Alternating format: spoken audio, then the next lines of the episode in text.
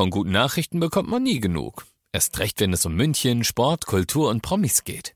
Lesen Sie selbst gute Nachrichten. Heute in der Abendzeitung und auf abendzeitung.de. Abendzeitung. Die ist gut.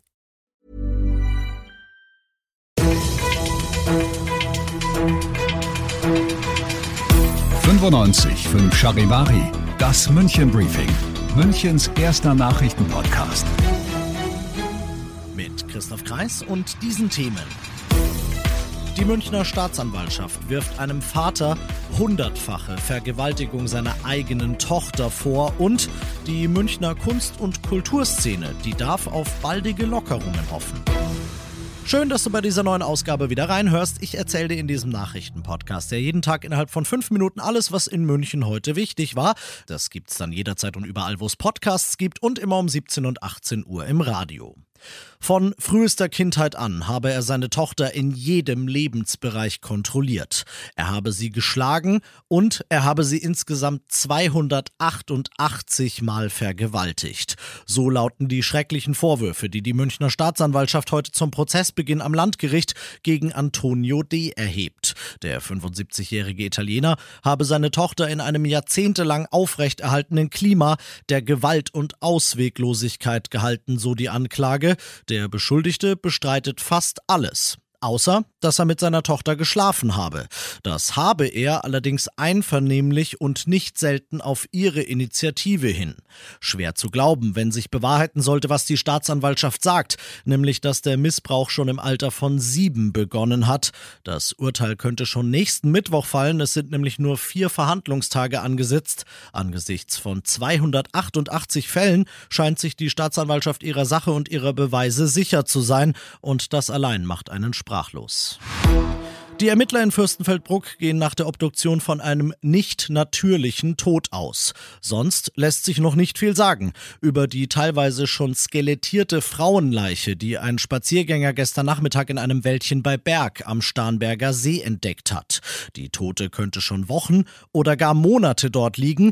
Das sowie das Alter und mögliche Hinweise auf die Identität sollen weitere rechtsmedizinische Untersuchungen erbringen.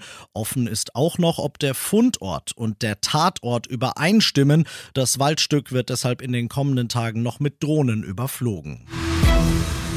Du bist mittendrin im München Briefing und nach den München Themen schauen wir auf das wichtigste Thema aus Deutschland heute. Mehr als eine halbe Million Impfungen hat es in Deutschland allein letztes Wochenende gegeben. Das ist deutlich mehr als in den letzten Tagen und Wochen. Das Robert Koch Institut kann damit heute einen Zwischenspurt der Impfkampagne in Deutschland vermelden. Grund könnte natürlich die Debatte über die Einführung der allgemeinen Impfpflicht sein, Charivari-Reporterin Diana Kramer. Wie sehr belastet die Omikron-Variante das Gesundheitswesen und könnte die Debatte über eine Impfpflicht möglicherweise an Fahrt verlieren, weil Omikron-Erkrankungen bislang eher leicht verlaufen? Zwei Themen, die die Gesundheitsminister der Länder heute in einer Videokonferenz beraten wollen.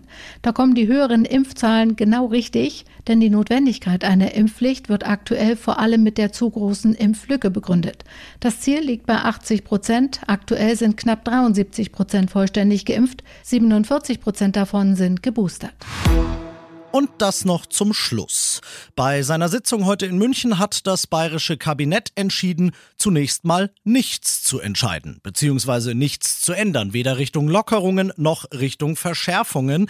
Begründet hat das Staatskanzleichef Hermann danach mit der Tatsache, dass man sich erstmal noch angucken möchte, wie genau sich die aktuell stark steigenden Inzidenzen auf die Situation in den Kliniken auswirken. Für nächste Woche allerdings hat er einen Ausblick gegeben, nämlich nämlich den, dass Kunst und Kultur, also Theater, Kinos und so weiter, sich wohl darauf gefasst machen dürfen, künftig wieder 50 statt nur 25 Prozent Leute reinlassen zu dürfen, nämlich dann, wenn sich die Lage in den Kliniken nicht verschlimmern sollte bis nächste Woche. Da hoffen wir doch jetzt einfach mal drauf. Alle weiteren Infos dazu kriegst du auf charivari.de. Ich bin Christoph Kreis und wünsche dir einen schönen Feierabend.